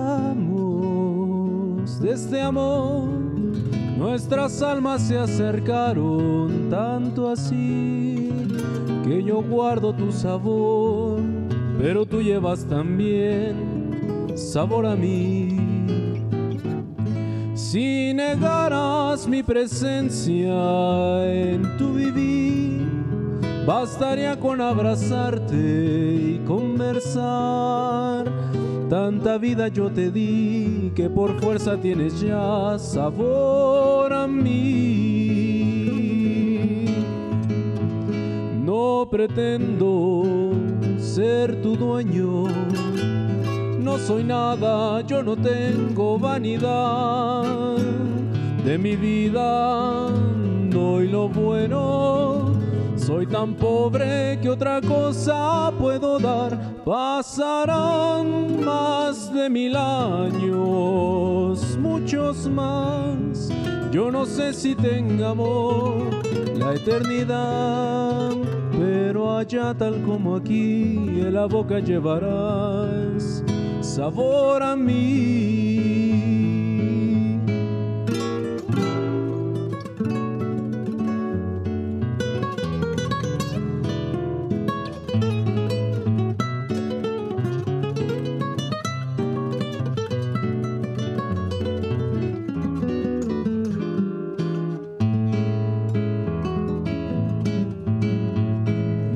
Pretendo ser tu dueño, no soy nada, yo no tengo vanidad de mi vida, doy lo bueno, soy tan pobre que otra cosa puedo dar, pasarán más de mil años, Yo no sé si tenga amor la eternidad, pero allá tal como aquí en la boca llevarás sabor a mí.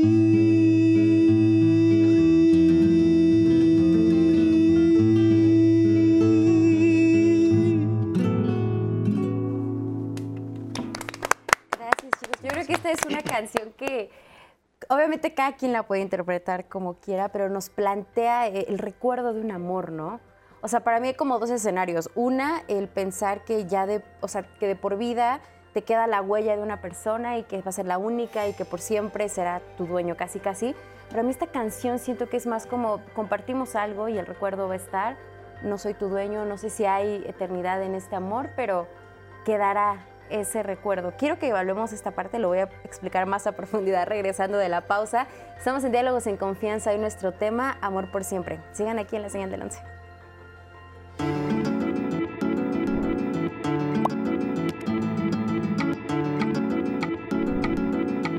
El amor en pareja evoluciona con el tiempo, se transforma y trasciende, pero se requiere trabajo, comunicación y compromiso mutuo para lograr relaciones saludables y gratificantes.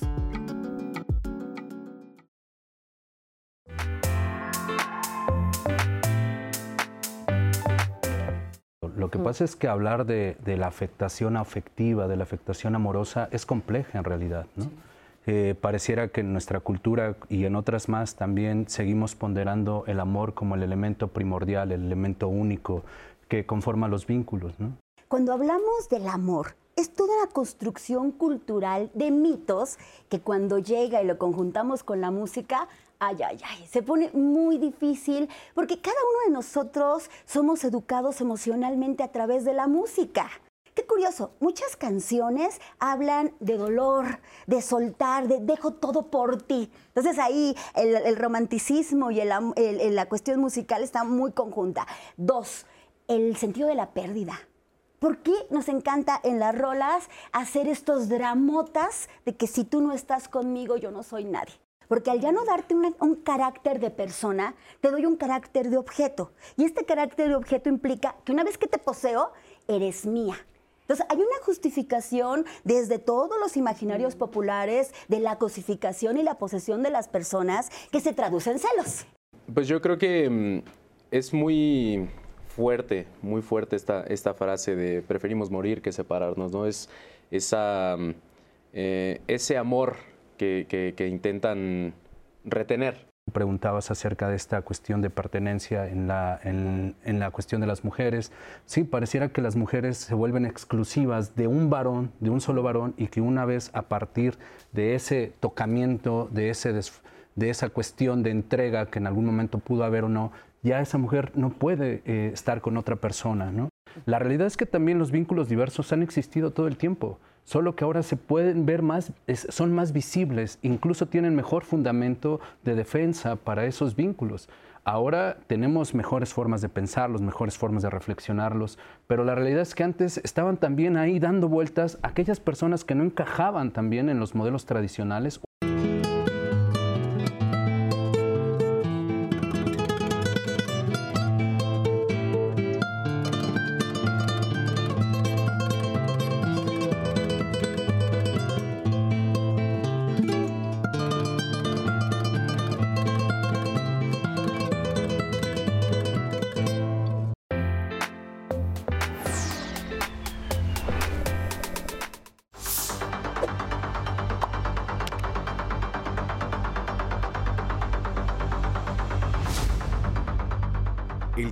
el 19 de agosto se celebra el Día Mundial de la Asistencia Humanitaria gracias a un decreto de la Organización de las Naciones Unidas, cuyo principal objetivo es rendir homenaje a todos los trabajadores humanitarios que realizan una labor importante a favor del bienestar de millones de personas en todo el mundo, así como para rendir homenaje a todos aquellos que han sido asesinados cumpliendo sus funciones. Fue el 19 de agosto de 2003 cuando un atentado en el Hotel Canal ubicado en Bagdad, Irak, cobró la vida de 22 trabajadores humanitarios, entre ellos el representante especial del secretario general de la ONU en ese país, Sergio Vieira de Melo. Cinco años más tarde, la Asamblea General de la ONU adoptó una resolución que designaba a esta fecha como el Día Mundial de la Asistencia Humanitaria. Cada año, esta conmemoración refrenda el compromiso de todo el sistema humanitario para abogar por la supervivencia, el bienestar y la dignidad de las personas afectadas por las crisis. De igual manera, de velar por la seguridad de los trabajadores humanitarios en todo el mundo. Estamos de regreso en Diálogos en Confianza, la asistencia humanitaria, un, un gran trabajo que hacen personas que no solamente entregan tiempo, esfuerzo, amor, sino vidas, vidas se cobran de, esta asistencia humanitaria que es tan necesaria y que muchas veces no hacemos conciencia. Muchas gracias por el trabajo de la asistencia humanitaria de todas las personas que ayudan a que millones y millones de personas tengan una calidad de vida mucho mejor y que se defiendan sus derechos humanos. No olvidemos esta efeméride. Y si les parece, vamos a comentar algunos eh, eh, temas que tienen en, la, en, las redes sociales. Por ejemplo, Luli nos dice, el amor es amor y es indivisible. No es posesión. Donde hay posesión no hay amor. El amor no es a conciencia. Si tú no me amas, no me sientes amor, no sientes amor por mí y no te crees amado, es cuando sientes vacíos y los quieres llenar creyendo que tu pareja tiene la obligación de llenar esos vacíos. Y eso no es así ni es amor. El amor que tú tienes es compartirlo. Amar va mucho más allá del ego. Muchas gracias, Luli. Adita nos dice, yo he cumplido 28 años de matrimonio, ha sido una montaña rusa, no se ha vuelto teórico, no, no somos expertos, nos amamos, tenemos tres hermosos hijos, trabajamos juntos, ha sido difícil, lo más difícil de la historia. Seguimos aprendiendo, acudimos a terapia, no somos perfectos, solo tenemos la conversación, la conversación de seguir nuestro sueño y nuestro amor juntos. Nos casamos por la iglesia hasta hace 19 años, después de estar juntos y nos queremos y estamos muy enamorados. Adita, muchísimas gracias. Cuéntanos cómo ha sido esta travesía, que, por lo que entiendo no ha sido fácil. Eh, aquí hay un comentario anónimo que nos dice, a los 23 años me enamoré de un novio, después de 7 años muy irregulares de relación terminamos. Han pasado 31 años, me casé y formé una familia, pero nunca pude olvidar a esa persona. De hecho, Siempre he, sentido amarla y entonces mantuve la ilusión de que algún día llegaríamos a estar juntos. Hace cuatro años nos reencontramos en redes sociales. Mi impacto fue enorme. Le escribí, lloré y sentí que todo se desordena en mi vida. Finalmente entendí que esa ilusión nunca se va a realizar. Pero yo siento que le amo. He luchado ya que estoy casada y mi deber me dice que mi lugar está con mi esposo. Pero con lo que siento no puedo. ¿Me pueden ayudar a ver claramente las cosas? Angie, muchísimas gracias. Ahí creo que es, es este, interesante. O sea, es un amor eterno, no es un amor eterno, es un amor para siempre, no es un amor para siempre. Lilia nos dice, considero que sí hay un amor en nuestra vida individualmente y amores como nuestros hijos, padres, hermanos, amigos, mascotas, etc. Depende de nuestro estilo de vida. Excelente tema. Muchas gracias. Israel nos cuenta una historia interesante.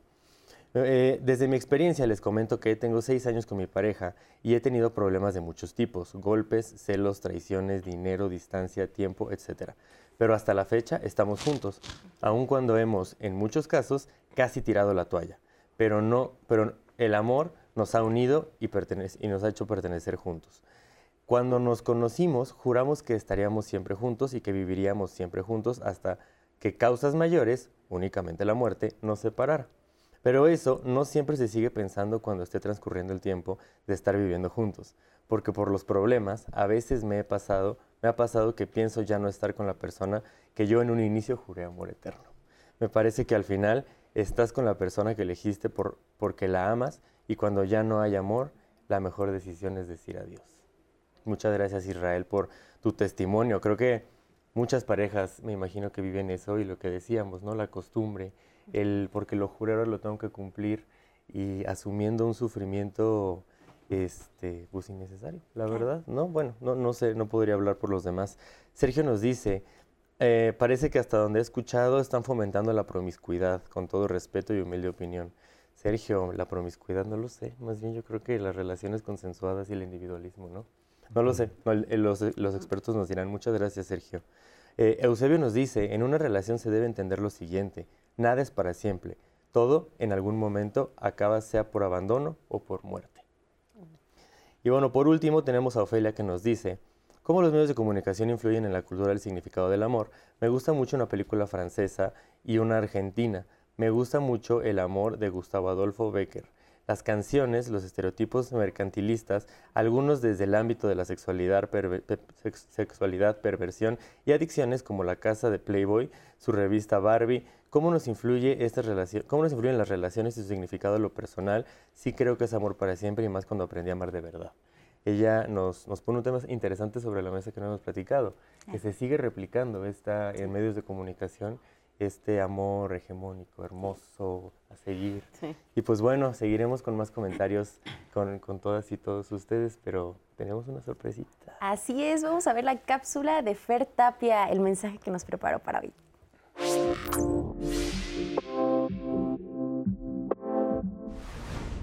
Y yo regreso al príncipe de la canción, al filósofo José José, porque el tiempo tiene grietas, porque grietas tiene el alma, porque nada es para siempre y hasta la belleza cansa.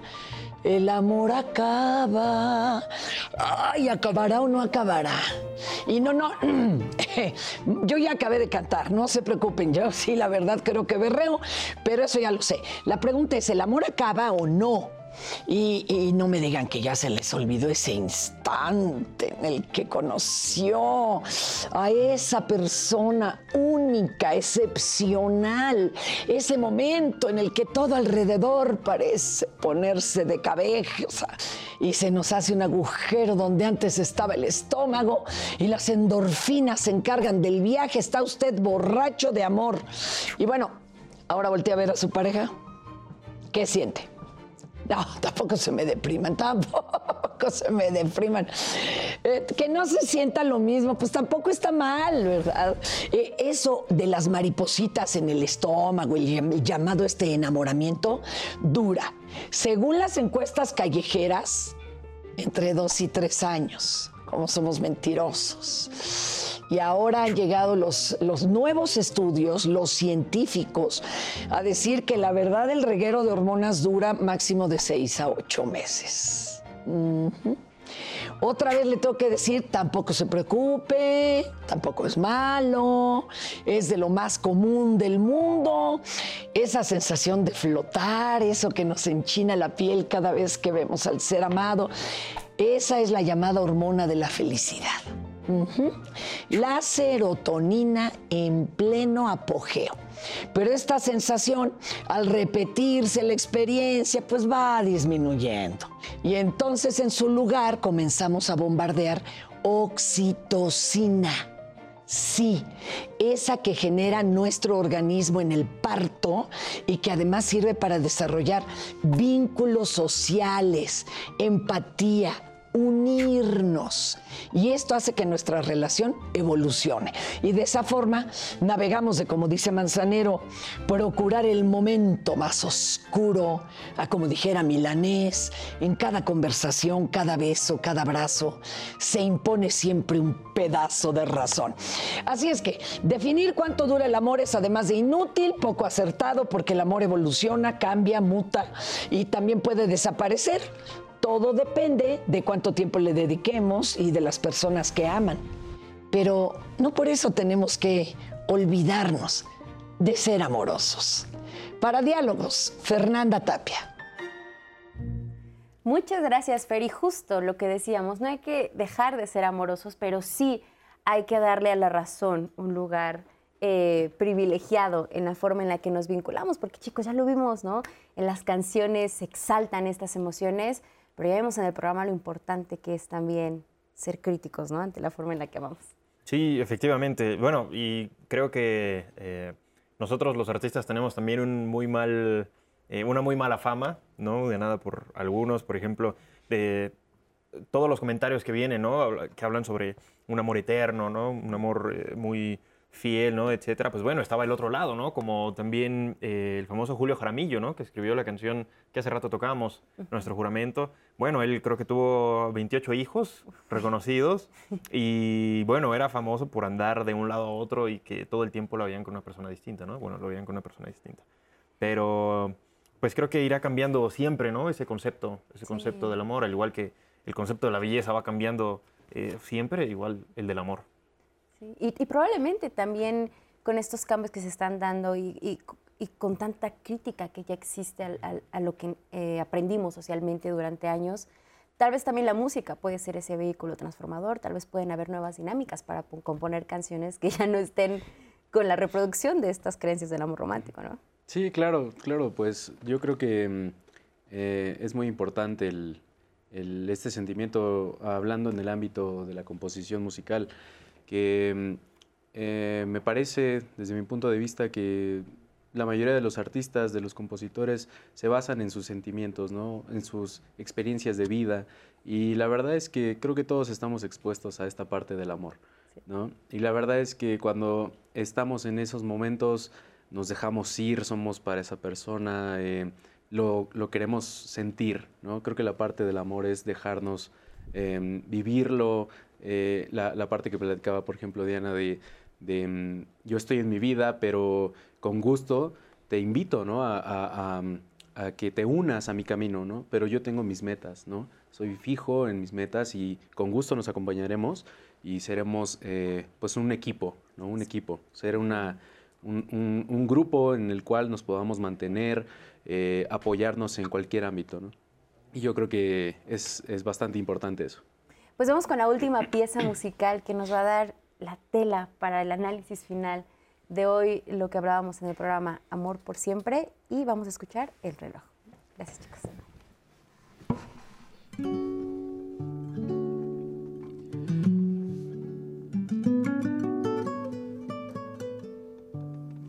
Reloj, no marques las horas porque voy a enloquecer.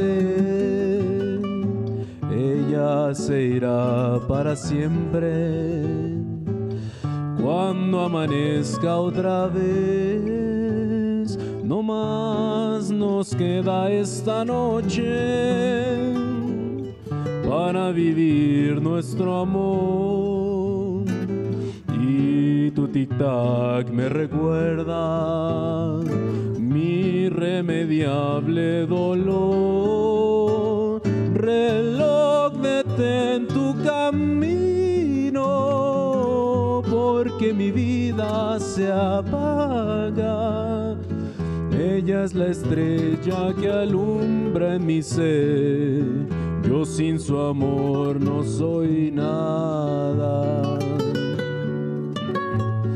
Detén el tiempo en tus manos, haz esta noche perpetua para que nunca se vaya de mí, para que nunca amanezca. Reloj, detén tu camino, porque mi vida se apaga. Ella es la estrella que alumbra mi ser. Yo sin su amor no soy nada. Detén el tiempo en tus manos, haz esta noche perpetua para que nunca se vaya de mí, para que nunca amanezca.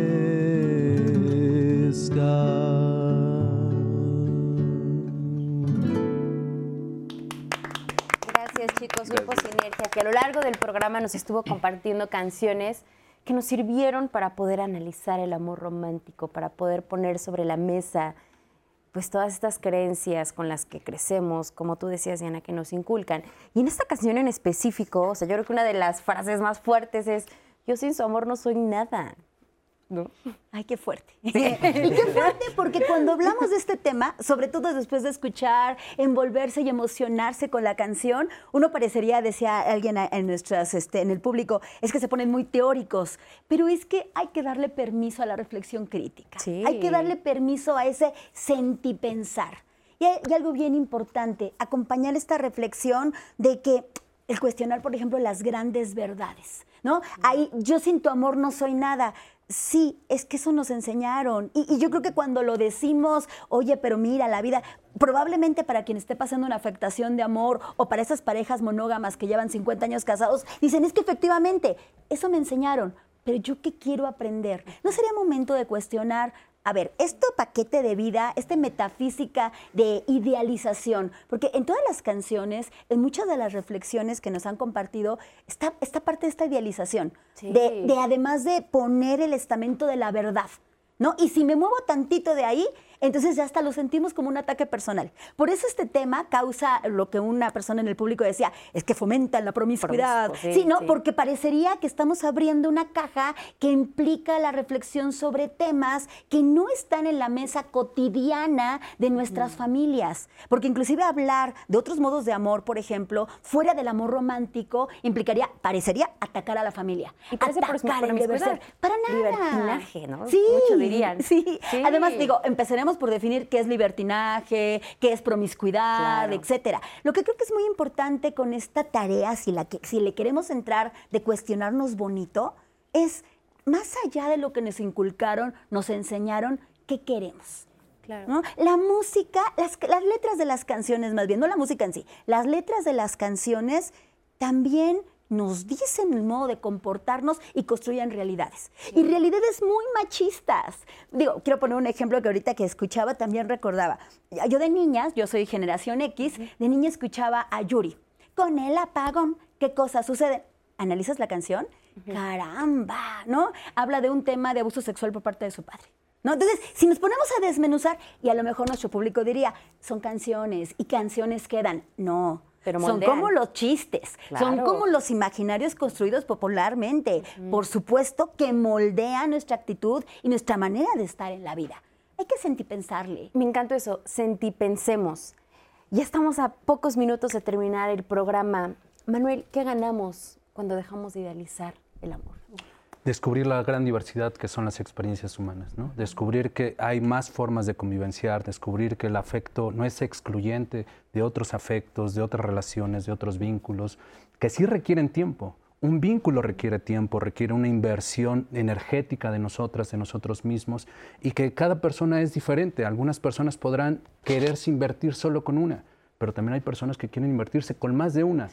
Y eso también es importante, porque la discusión, la reflexión nos lleva a cuestionar esas grandes verdades que decía Diana y a descubrir que en realidad hay más cosas por fuera de ello, que hay más cosas que se pueden experimentar con mucho cuidado, con mucho respeto, con una decisión consciente y que también esa decisión consciente nos ayude a responsabilizarnos de las consecuencias que también va sucediendo en esas convivencias. Las convivencias, todas, todas tienen accidentes en sí mismas, tienen sus propias complejidades. Y el problema quizá es también incluir en la parte de los afectos, de los vínculos, es incluir también la finitud, la temporalidad, también es incluir los dolores, cómo afrontamos el dolor frente a la pérdida de alguien, cómo afrontamos la transformación de lo que fue y ahora ya es diferente y que no se parece a lo que yo deseo, pero también sobre todo cómo podernos hacer cargo de, nuestros afectos a través del cuidado y de la convivencia.